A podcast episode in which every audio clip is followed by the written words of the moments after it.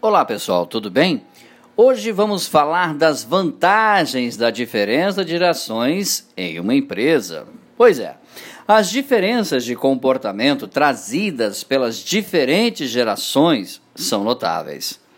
Enquanto alguns são mais idealistas e dispostos a abrir mão do seu tempo para uma empresa, outros estão mais interessados em uma abordagem mais concreta e focam seus esforços de uma maneira diferente. Diferenças de gerações podem gerar, é claro, e geram conflitos, mas o líder que souber trabalhá-las e delas tirar benefícios colherá ótimos frutos. A título de exemplo, duas gerações que estão em constante contato no mercado de trabalho atual são a geração X e Y. A primeira, mais focada em métodos específicos para realizar uma função da melhor forma possível.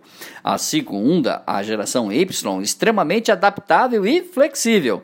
Tem capacidades multitarefa bem desenvolvidas e, é claro, perfil focado em seu aprendizado individual. A diferença aqui é óbvia, mas a má observação pode levar a situações em que não se aproveita o melhor dos dois mundos. Pois é, posicionar indivíduos da geração X em funções que exigem adaptação a um grande fluxo de novas informações e atividades, por exemplo, será contraprodutivo à empresa como um todo. Em contrapartida, conflitos entre formas tão diferentes de ser e pensar e trabalhar podem acabar se tornando inevitáveis. Cabe à gestão da empresa buscar a forma mais eficaz e produtiva de se resolver ou prevenir tal problema. Por meio da observação e convivência profissional, se conhece a melhor forma de se abordar cada indivíduo da maneira mais adequada possível. Tal pessoa se sentiria melhor sendo abordada pessoalmente sobre um problema qualquer ou um e-mail lhe seria suficiente. Há a necessidade de feedbacks positivos para que ela se sinta satisfeita em fazer um bom trabalho. Quais experiências, habilidades e informações podem ser repassadas de uma geração a outra e como isso pode beneficiar todo o ambiente empresarial? Pois é, o resultado de uma gestão de pessoas e é própria adequação às diferenças pode trazer resultados mais que satisfatórios ao seu negócio.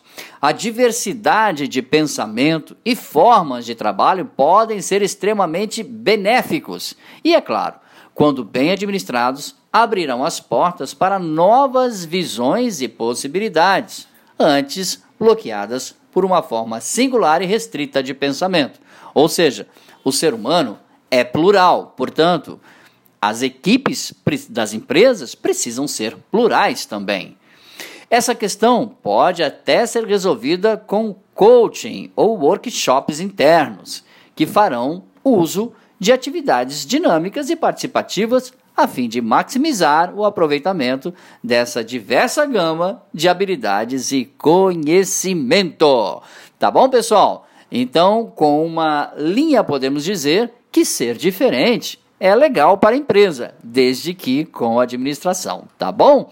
Dicas sobre o assunto de hoje, fale conosco, dbmarketingpublicidade.gmail.com. Grande abraço, até o nosso próximo encontro. Tchau, pessoal.